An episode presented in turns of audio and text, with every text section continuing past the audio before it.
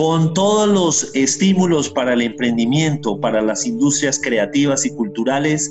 En Amigos TIC estuvo Mónica Ramírez Harman, directora de CoCrea. Caracol Podcast presenta Amigos TIC. Segunda temporada. Buenos días, buenas tardes y buenas noches. Una vez más, esto es Amigos TIC, el podcast de tecnología, innovación, emprendimiento y transformación digital que como todas las semanas, desde Caracol Podcast y Caracol Radio, conversamos sobre estos temas que tanto nos apasionan, que tanto nos gustan. Una conversación entre amigos. Como siempre, con invitados muy especiales, pero quiero darle el saludo muy rápido a mis compañeros de mesa, arroba Burn.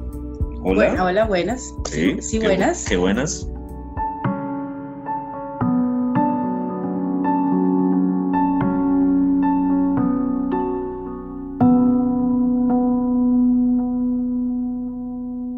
Una maravilla tenerla con nosotros. Ya era hora. Milagrosamente nos acompaña. Por eso de lo bueno se hace esperar, pero podemos seguir con los saludos. Gracias. De ahí se va a aprender Santiago ahora. Bueno, saludos también a arroba Jole Restrepo. Presente, como siempre, puntual. Presente. Desde Cajicá, Colombia.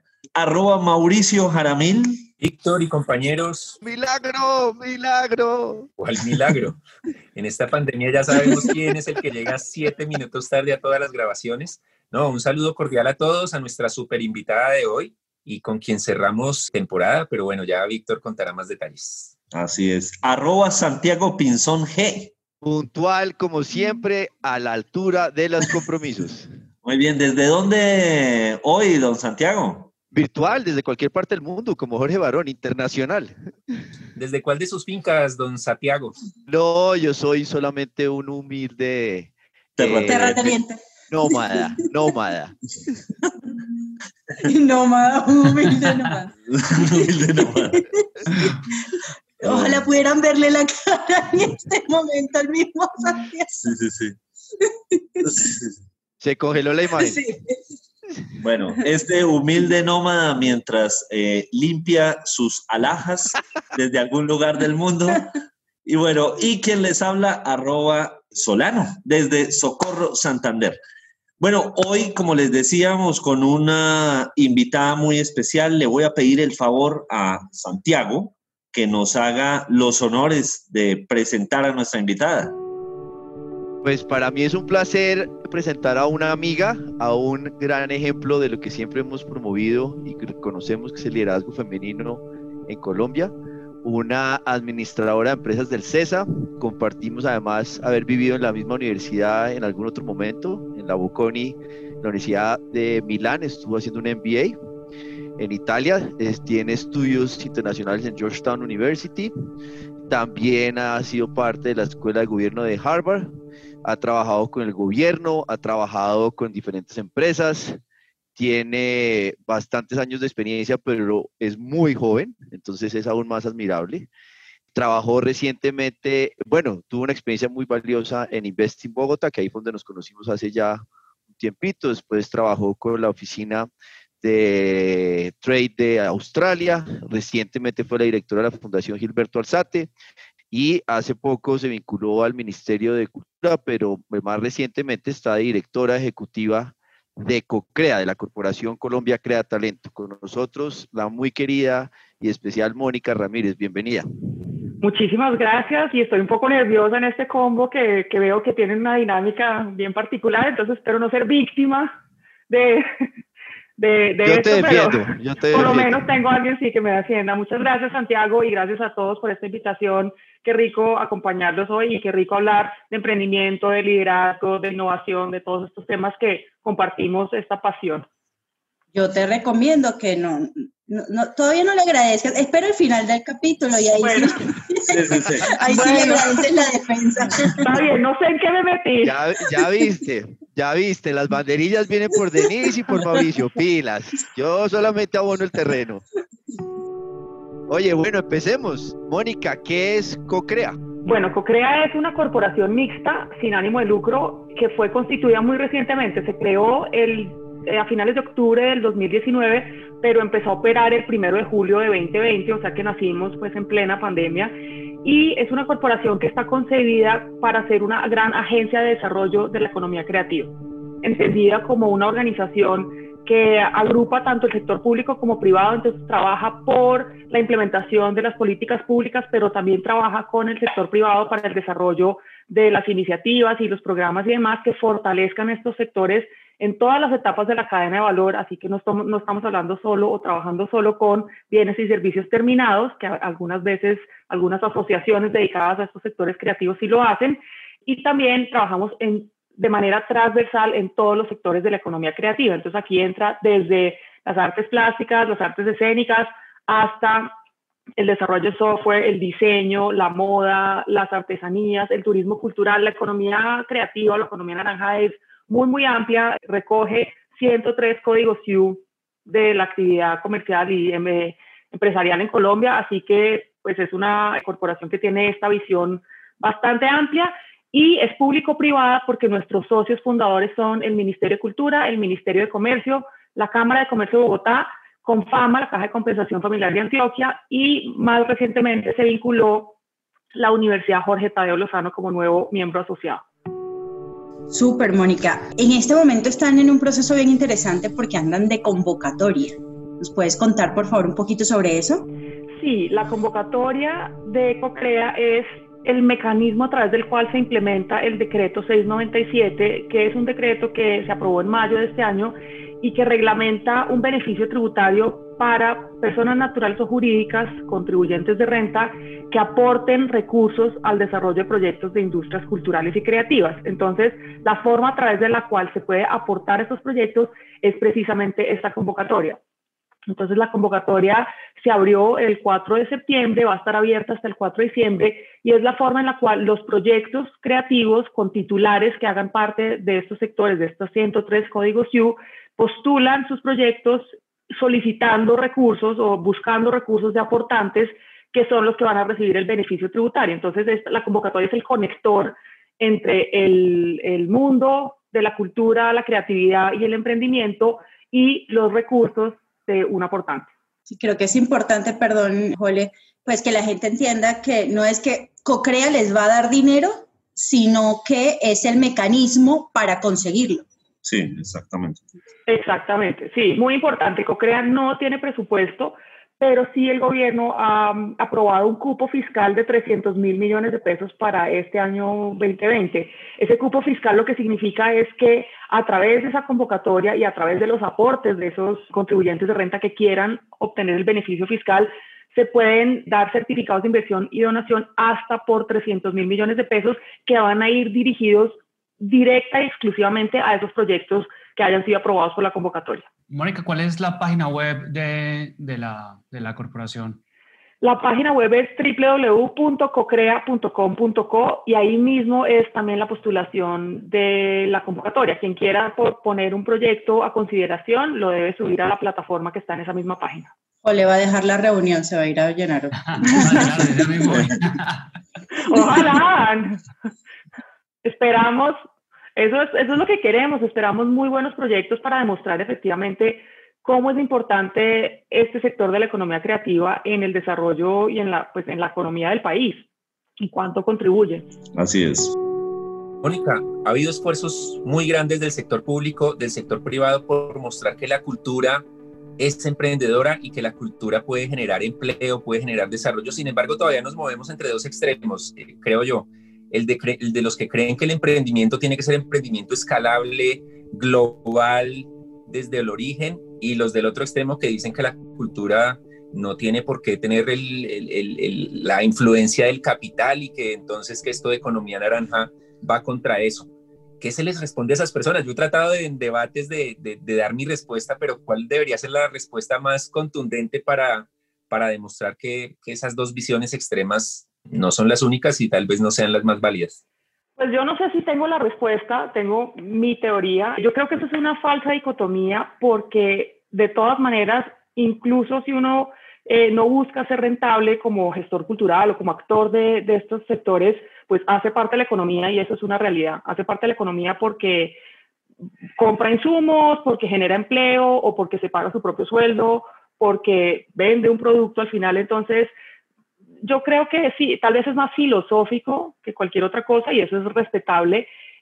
De todas maneras, teniendo en cuenta las dinámicas de estos sectores que uno no puede desconocer, hemos abierto una convocatoria donde uno de los requisitos, curiosamente, y nos lo, nos lo preguntan mucho, no es ser sostenible. Digamos, un proyecto no, no tiene esa exigencia en esta convocatoria porque entendemos que en la cultura hay muchos procesos que son simplemente de conocimiento o de investigación o de formación, que no buscan generar recursos, no buscan ser autosostenibles, pero son procesos muy importantes. Si uno piensa, por ejemplo, en, en un país como Colombia, en donde en los territorios se están perdiendo artes y oficios ancestrales porque ya las nuevas generaciones simplemente pues no quieren, no sé, hacer artesanías, no quieren aprender a coser o a, o a trabajar ciertos materiales esos procesos, aunque no sean inmediatamente autosostenibles o rentables en el corto plazo, son procesos que no se deberían perder. Y entonces, si podemos de alguna manera generar los recursos para que esos procesos se sigan dando,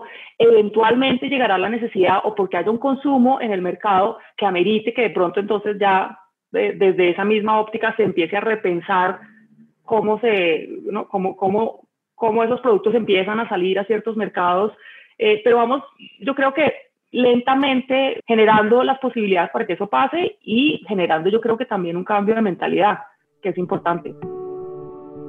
Mónica, yo no soy PhD doctorado aquí como Holly Restrepo, pero, pero una pregunta de números. ¿Qué pasa con cada 100 pesos que puedan moverse aquí a través de la convocatoria? ¿Qué es en términos prácticos? ¿Cómo le explicamos eso a nuestros oyentes? Bueno, el beneficio tributario que se da a través de este decreto es una deducción en el impuesto de renta del 165%.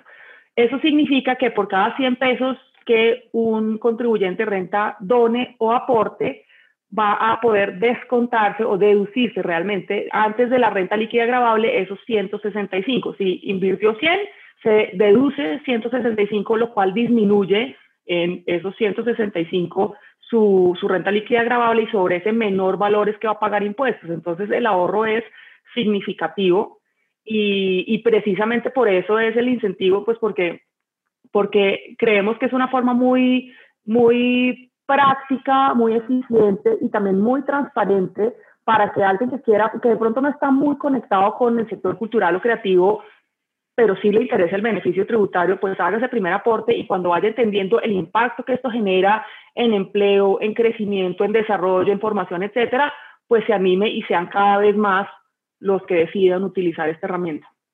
Funciona bastante parecido al incentivo que hay de ciencia, tecnología e innovación, si entiendo bien, que hay unos proyectos que que están de alguna forma avalados y las empresas que puedan invertir ahí pues tienen ese, ese beneficio y ya lleva un tiempo y ha funcionado realmente bastante, bastante bien. Sí, es más o menos el mismo mecanismo, igual que el de la ley del cine, que también tiene un beneficio similar. Pero esos no hacen parte de, los, de esa bolsa de los 300 mil millones, los de la ciencia y tecnología. Estos son solo para el tema de economía naranja, cultura, entretenimiento. Y como yo leí, los del cine tampoco. Los del cine tampoco, son tres bolsas separadas, son tres proyectos totalmente distintos, manejados por entidades distintas. Este de CoCrea es para la economía creativa, esos 103 códigos de la economía creativa. Mónica, ¿y aplican restricciones? Es decir, si uno está en alguna de esas bolsas, está pasando a la otra y no puede, y siguiendo con la línea de Mauricio que hace preguntas a ABCD, hago mi segunda pregunta y es si esto lo quiere uno explicar, ¿cómo serían las regiones? ¿Cómo es eso, por ejemplo, el carnaval de Barranquilla, lo que pasa en Ibagué o, que tiene que ser una empresa, por ejemplo, promocionar alguna actividad cultural? Es como para ayudarle a, explicar a la gente cómo pueden materializar esto.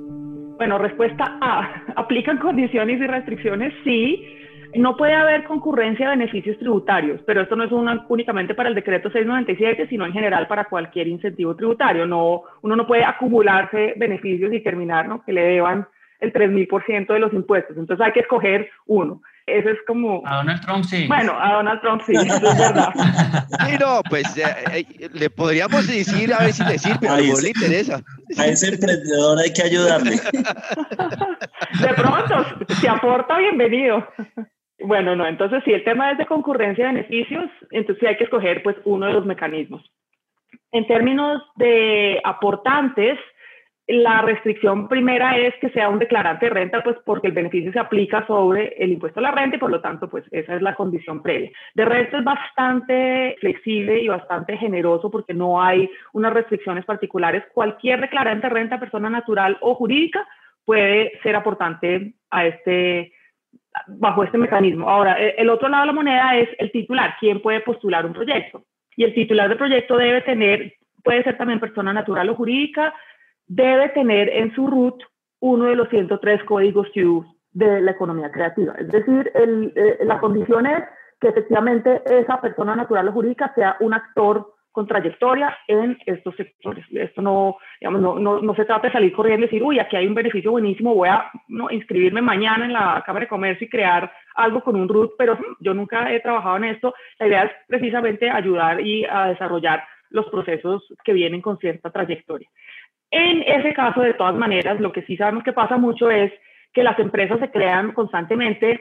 Para empresas de menos de un año de creación, la trayectoria la estamos valiendo a través de los socios, porque eso sí pasa de manera muy frecuente y es, se juntan dos o tres personas que llevan ¿no? cada una 10, 15 años trabajando en los sectores creativos, la empresa es nueva, entonces la empresa no tiene cómo demostrar trayectoria, pero los socios sí. Entonces hemos hecho esa, esa, esa excepción porque sí sabemos que es una dinámica muy común en, en los sectores creativos. Y echando toda esta lora se me olvidó la parte B de la pregunta, entonces si me la repites, si me la repites, por favor. Eso pasa con Mauricio, eso pasa con Mauricio. Ajá. A ver, el, o- el otro inciso. claro, lo que pasa es que Santiago aprende muy rápido. La pregunta era, ¿cómo materializa uno eso en las regiones? Carnaval de Barranquilla, lo que pasa en Pasto, cómo se traduce en algún municipio, alguna actividad cultural, ¿cómo, cómo pueden entender que uno puede ayudar? Ahí se va todo el beneficio en el carnaval de Barranquilla. No ponga esos ejemplos, pongan los más chiquitos, por favor. En ese sentido, bueno, obviamente sí, también este es un incentivo pensado en las regiones precisamente donde están todas esas manifestaciones culturales y creativas. Entonces, otro de los requisitos de la convocatoria es que los proyectos se postulen en tres grandes categorías o campos elegibles. Esos campos elegibles son planes especiales de salvaguardia, que es un tema normado en la ley por el Ministerio de Cultura y tiene que ver con las representaciones, las manifestaciones del patrimonio inmaterial. El otro son, la otra categoría es infraestructura de espectáculos públicos de las artes escénicas. Y la tercera categoría, que es muy amplia porque se subdivide en cuatro, es proyectos de economía creativa, que son áreas de desarrollo naranja, o sea, estos distritos creativos que se están empezando a regular en todo el país y que hoy ya hay creo que 20 aprobados. Áreas de desarrollo naranja, artes y patrimonio, que se abre en artes plásticas, artes escénicas, danza, música, etcétera, industrias culturales e industrias creativas. Así que realmente el universo es bastante amplio, pero el titular del proyecto, entonces, un carnaval de Barranquilla, si queremos usar ese ejemplo, se postula y dice, yo hago parte de la línea de, no sé, yo creo que el carnaval de Barranquilla es, eh, puede ser un, un, estar dentro de los planes especiales de salvaguardia, si no, entonces se escoge artes y patrimonio, o, y, dependiendo de esa categoría, pues va postulando el proyecto con ciertos requisitos y ciertos criterios. Hay una cosa interesante que también creo que, que debe ser, yo hice la tarea y yo leí, yo me leí todo esto. Muy bien. Entonces, Oh, oh, sí, fui Muy bien, juiciosa. así me gusta. Se vale leer. Alguien tiene que hacerlo en este grupo. Entonces, oh. Dardo, dardo. Aquí hay gente que lee, hay gente que lee lectura diagonal como un excongresista, hay de todo, ¿no? Numeral hay que leer. ¿qué lees? Bueno, entonces, creo que hay dos cosas importantes y una es que la gente sepa que si bien la verdad es de las convocatorias más flexibles que hemos visto Sí. y que es súper amigable eh, llenar el formulario y todo esto, también tienen que estar pendientes los que se quieran postular, que hay un 30% que tienen que aportar, ¿ok? Que no es como, uy, ya como eso, lo que decías ahorita más o menos, como bueno, creé la empresa y ahora no sé qué, y ahora, y ahora voy y me postulo, sino que tiene que tener también algo que creo que es súper valioso porque no es, no es ese típico ejercicio de venga y solo recibo, sino yo también, o sea, este es mi proyecto, yo también pongo una parte. Y en el caso de, de, de, los, de los que ponen recursos, pues están las dos figuras, de la de donante y la de inversionista. Entonces creo que interesante que la gente, si nos amplías un poco más esa información, por favor, Mónica, para que nos quede aún más claro a todos. Sí, ese punto que tocas, Denise, es importantísimo y yo lo resumo siempre como corresponsabilidad. Y me parece que es de las cosas, eh, tal vez no explícitas, sino implícitas del decreto, pero más interesantes, y es Aquí hay una gran apuesta del gobierno nacional por desarrollar estos sectores y por generar mecanismos eh, bien creativos, diría yo, y bien novedosos para lograr que eso pase. Pero no es un regalo, no es plata gratis, no es asistencialismo, es un ejercicio de corresponsabilidad, porque una responsabilidad importante está también por parte del, titular de ese proyecto, el gestor cultural o el artista o el emprendedor que lo postule porque primero debe tener una, contrapartida propia. Entonces, ese 30% del que hablas es es precisamente los recursos que yo como titular de este proyecto estoy poniendo, que pueden ser en especie, pueden ser en honorarios, en activos, en, bueno, en fin, en, diferentes eh, formatos, pero sí tengo que poner algo a cambio, porque lo que me están aportando y apoyando es un proyecto, no es mi empresa, sí, e, eso también debe ser clarísimo. Es un proyecto específico con, un inicio, con un fin, con un cronograma, con un presupuesto, con unos impactos esperados. Es yo estoy postulando esto y qué quiero lograr a cambio, cómo quiero impactar a mi país, a mi región, a mi territorio, a mi, a mi sector en términos de generación de empleo, de transmisión de conocimiento. No es plata para operar, pues no es como, ay, venga a ver quién me inyecta capital a mi empresa para, para seguir funcionando, ¿no? Es realmente algo que busca generar un impacto.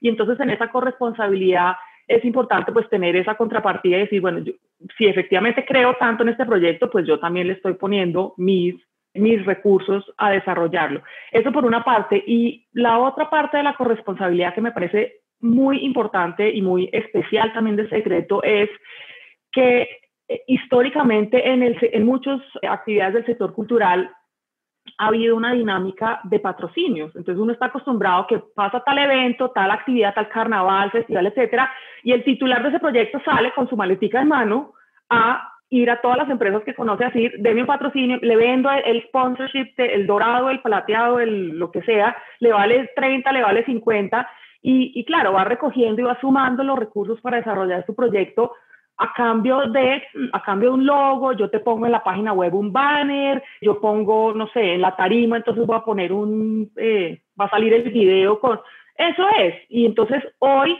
esa misma dinámica se incentiva para que ese aportante, que antes era un patrocinador o, o simplemente hacía un gasto de mercadeo, pueda recibir algo a cambio, porque finalmente ese patrocinador está apoyando procesos culturales o, actividades culturales, pero ahora le vamos a decir, venga, deme esa misma plata o deme más porque usted se va a ahorrar tanta plata en impuestos si utiliza este mecanismo. Entonces es construir sobre algo que es precisamente una dinámica del sector, pero que vamos a tratar de mejorar y de potenciar con este beneficio que se recibe. Entonces, la corresponsabilidad también va en esa tarea que tendría ese gestor cultural de decir, bueno, antes me iba a maletear mi proyecto así, ahora tengo una herramienta adicional para decir, o sea, para convencerlos y para generar aún más interés. Entonces, yo creo que es bonito porque este, este decreto conecta a esos dos mundos, conecta el mundo del cultural y creativo con el mundo empresarial y genera pues un, un, una nueva, un nuevo vínculo que lo hace aún más interesante. Y yo creo que esto también es una forma de vincular a otros actores que antes no participaban activamente en el sector cultural y creativo, porque digamos que los patrocinadores son los de siempre, ¿no? Son las licoreras, son algunas, algunas empresas de consumo masivo, pues que les interesa que su logo esté ahí, en, pero yo creo que esto empieza a vincular a otros actores que de pronto también entonces voltean la mirada a entender qué impacto tiene el sector cultural y creativo en el país. Y yo creo que eso es una pequeña revolución, pues no es nada menor. Ahí yo creo que pasa también a que no solo el gerente de mercadeo voltea a mirar una convocatoria, sino el contador. ¿Cómo así? Muestre a ver. Exactamente. y, y, el vínculo de las regiones, que la gente vea que esto siembra. Hemos visto, eh, eh, sí, en las regiones hemos visto esa dinámica bien interesante porque obviamente el Carnaval de Barranquilla, pues tiene en, en, Barranquilla, en el Atlántico, cuántas empresas hay que declaran renta y que pues quieren que su carnaval sea cada vez más importante, más visible, más grande. Y lo mismo, si uno se va al Valle del Cauca, Antioquia, al eje cafetero, pues cada región tiene sus dinámicas y tiene sus manifestaciones culturales súper importantes, súper visibles y tiene sus empresarios. Entonces también empieza a generarse esta dinámica de cómo apoyo para que estos proyectos de esta región empiecen a, a crecer, a destacarse, a ser cada vez más importantes. Gracias por poner otros ejemplos porque nos quedó clarísimo que Santiago quiere ir al carnaval de Barranquilla. Jole, no te interrumpimos más, Jole, ya. Vale, muchas gracias, Denis, muchas gracias, Víctor, muchas gracias, Santiago, por darme la palabra. Y sigo con, con ejemplos para ver si, si, estoy entendiendo cómo funciona esto. A poner ejemplo cualquiera, una empresa, Hipercubos, que se llama Hipercubos. por poner un, por ejemplo, poner un ejemplo. Un nombre aleatorio. Quiere, al, cualquiera, quiere, quiere desarrollar un videojuego. Entonces, Hipercubos llega y presenta una convocatoria. Todavía no, y lo que tiene que comprometerse es, va a poner el 30% de lo que vale el desarrollo de ese videojuego. Se presenta la convocatoria, salimos seleccionados y yo lo que voy a tener es el poder de salir al mundo a decir, por favor, el que esté interesado en este proyecto, si usted aporta al, al proyecto, yo le doy, un le doy el incentivo tributario. Yo le no, no, sé cómo es ese mecanismo, pero le, asigno o le reconozco, bueno, digamos, basado, digamos, como en un, en, en esa, en, el haber ganado esa, esa convocatoria. No quiere decir que yo ahora, de, antes de, de, de, que cierre la convocatoria, ya tenga que tener esas, esas, esas, esos financiadores listos, sino lo que yo, yo lo que tengo que tener es el proyecto, ¿cierto? ¿Estoy entendiendo bien? Sí y no. Te digo porque hay, hay tres modalidades de participación en esta convocatoria y casi que las acabas de tocar intuitivamente, así que te, pues las explico porque me parece que son súper pertinentes. La primera modalidad es única y exclusivamente para MIPIMES, micro, pequeñas y medianas empresas que quieran invertir en sí mismas. Entonces, en ese caso, esa modalidad se llama co-crecer y es aquella en la cual una MIPYME invierte en su propio proyecto y entonces usa sus recursos para desarrollarlo y obtiene el beneficio tributario. Entonces, pues es bien interesante que las MIPIMES puedan invertir en sí mismas, que generalmente es lo que hacen de todas maneras, generar crecimiento al interior de sus organizaciones, pero van a recibir el beneficio tributario. La segunda modalidad se llama co-creemos y es, como explicaba antes en este tema de la corresponsabilidad, donde Hipercubos presenta su proyecto, se postula la convocatoria, pero ya tiene identificada la empresa que le va a hacer el aporte. Entonces, digamos que el proyecto vale 100 millones, Hipercubos tiene los 30 y sabe que la empresa XY limitada le va a poner los 70. Entonces, se postula la convocatoria en la modalidad co-creemos y dice, yo, este es mi proyecto, vale 100 millones, yo tengo estos 30, los 70 me lo va a poner XY limitada. Cuando ese proyecto queda avalado, o sea que cumple los requisitos y obtiene el puntaje mínimo, Hipercubo se va donde XY y le dice, me avalaron el proyecto, aquí está abierto mi patrimonio autónomo, gíreme los 70 millones y arranca la ejecución de ese proyecto.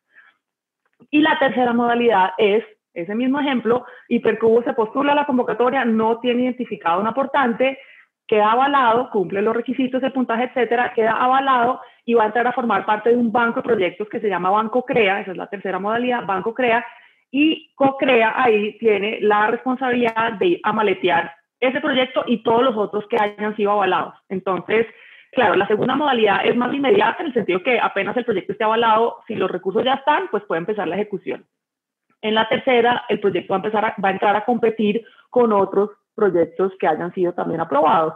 Y en ese caso, obviamente, la decisión de a dónde van los recursos es del aportante. Entonces, pongo un ejemplo. Yo, Mónica Ramírez, directora de CoCrea, me voy a ir con mi banco de proyectos en el que hay 100 proyectos avalados por la convocatoria. Me voy a ir donde los grandes contribuyentes de renta del país y les voy a decir, listo, usted ya decidió que va a invertir en cultura porque le interesa este beneficio tributario, porque se quiere deducir el 165%, estos son los proyectos que, que estos son los proyectos que están avalados.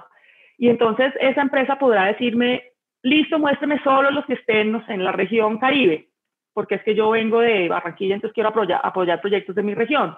o muéstrame solo los proyectos de música, danza y teatro, porque es que, no sé, mi mamá era artista y yo quiero apoyar proyectos de esas, de esas categorías. O quiero ver proyectos liderados por mujeres o por población afro, o tenemos la posibilidad de en ese banco de proyectos segmentar como le pueda interesar al aportante y finalmente cuando haya visto todas esas opciones nos dirá, el que me gustó es hipercubos, quiero invertir en eso. Entonces, esa es la ruta de esas tres modalidades. Mónica, hace unas semanas tuve el placer de tenerte también en Tertulias con Solano. Un eh, excelente espacio también a través de diferentes plataformas. Arriba rating. Arriba rating. Pero, pero creo que ahí, ahí en ese momento te hacía una pregunta y es expectativas, expectativas eh, en números en cuanto a personas titulares de proyectos que lleguen a presentarse. Obviamente, pues esto es inédito, pero ¿qué hay allí en cuanto a lo que podría presentarse? Sí, esto es inédito y me hacen siempre esa pregunta y la verdad no me quiero aventurar con unas pronósticos. Que no son tertulias con Solano. y Solano. Y Solano la repite. A propósito, me divertí muchísimo. No, estuvo, estuvo espectacular esa invitación. La verdad no, no me quiero aventurar a, dar cifras porque no, no, hay nada con qué comparar, la verdad es esa. Esto, como lo dices, es inédito y, y no, que, no quiero quedarme corta ni tampoco generar unas falsas expectativas. Lo que sí te puedo decir es que ayer, primero de octubre, había en la plataforma 390 proyectos en proceso de postulación. A un mes de abierta la convocatoria. Nosotros abrimos el 4 de septiembre, o sea que pasado mañana se cumple un mes. Y en proceso de postulación significa que alguien entró a la plataforma, se registró como titular de proyecto y va por lo menos en el paso uno a decir cómo se llama su proyecto. De ahí a finalmente concluirlo y entregarlo y subirle presupuesto y todo lo demás, pues espero, yo espero que pues, el que se animó a subir a la plataforma y postular y empezar por lo menos a darle título a su proyecto, lo termine. Eso espero yo, o sea que vamos más o menos por 400 en un mes no sé, no sé cómo vaya a terminar eso. También una cosa que digo siempre es, esta es una convocatoria distinta a las convencionales donde todo el mundo espera hasta el último día y típico la plataforma se cae y entonces llaman a quejarse que no pudieron subir el proyecto. Esto debería funcionar distinto porque como es, como lo que se consigue no es la plata, sino el aval, y el aval depende si yo ya tengo un inversionista o no, o si me van a tener que salir a vender, pues en la medida en que los proyectos estén más rápidamente avalados, hay una mejor opción de efectivamente conseguir esos recursos. Y en la medida en que los proyectos lleguen con aportantes ya identificados, pues la plata va a ir saliendo de la bolsa y es a monto agotable. Entonces, esperamos no se cuelgue no, no espere hasta muy tarde para postularse, también porque este cupo fiscal que tenemos es para el 2020 y en el 2021 nos darán uno nuevo y tendremos que abrir una nueva convocatoria. Y el decreto lo que dice es que se va a abrir una convocatoria todos los años en los primeros cuatro meses del año. Entonces, este año obviamente se abrió tarde, pues porque la corporación arrancó el primero de julio, y, pero la idea es que a más tardar en abril de cada año haya una nueva convocatoria. Entonces, el cupo, pues se termina el 31 de diciembre y, y, ya. Y toca esperar hasta la siguiente convocatoria para ver qué, qué cupo nos dan y cómo y cuáles serán las condiciones de esa convocatoria, que no sabemos si hay que ajustar, si, si vamos a hacer alguna, algún énfasis en algo diferente, en fin, hay que aprovechar, mejor dicho, que no se queden dormidos. Mónica, eh, el concepto de economía naranja ya lleva unos cuantos años. Eh, pero no sé, me están haciendo caras, pero es la segunda pregunta que hago en 40 minutos. No sé cuáles son las caras. Retomemos al hashtag hay que leer y después. Adelante, Mauricio. Adelante, Mauricio. Solo una pregunta muy corta. Solo una pregunta muy corta. Llevamos dos años ya, ya, ya operando el concepto de economía naranja. Tú estuviste liderando con, con Felipe Huitrago en el Ministerio de Cultura ¿Se ha desarrollado el concepto como esperaban, más o un poquito menos? ¿Y, cómo se ven los próximos meses para, para seguir avanzando? Yo creo que eso va bastante bien, la verdad. Me atrevería a decir que, que tuvo obviamente mucha resistencia más política que cualquier otra cosa. Yo creo que ya estamos en una etapa donde eso pues se ha superado de alguna manera yo sí quiero decir que en mi experiencia en el ministerio y más recientemente, Colombia es un referente internacional increíble en tema de economía creativa. Realmente es uno de los países que se ve como un líder, no solo en la región, sino a nivel mundial, de lo que está haciendo en términos de políticas públicas de economía creativa. Y yo creo que eso es algo que, que nosotros debemos valorar como país porque pues no siempre se logra ser líder en el escenario mundial en muchas cosas y, y definitivamente en economía creativa Colombia lo es. Yo creo que también todas estas herramientas nuevas que se están generando, los incentivos tributarios, la política pública que finalmente ya está en proceso de aprobación, le van dando también respaldo y, y, estructura a esto que debe ser, y yo creo que así lo tenemos que ver como país, un tema de país y no de gobierno. La, la, economía creativa existe, existe en Colombia, existe en el resto del mundo, es inútil pelear con eso, pues no tiene mucho sentido. Y más bien, si, si lo aprovechamos, creo que podemos obtener muchos beneficios a cambio de meternos de lleno en apoyar y fomentar el desarrollo de estos sectores que además en Colombia pues son ya parte de nuestro, de, de nuestro ADN, realmente lo son. la cultura, la creatividad, el emprendimiento, esto existe en todas las regiones del país y en vez de pelear porque existe o no nos gusta el término o no nos gusta el color o pues lo que deberíamos hacer es aprovechar los recursos que están disponibles y potenciarlo definitivamente porque es algo que tenemos en nuestro ADN, es algo que es una fortaleza en nuestro país y si no lo aprovechamos, alguien más lo va a hacer. Esa también es la realidad. Alguien lo va a hacer y alguien va a pasar encima nuestro y ser líder en la región, va a, beneficiarse más de las exportaciones y en los mercados internacionales, va a beneficiarse más de los procesos de formación, etcétera. ¿Por qué no nosotros? Esa es como mi, mi pregunta. ¿Por qué no nosotros si lo tenemos ahí?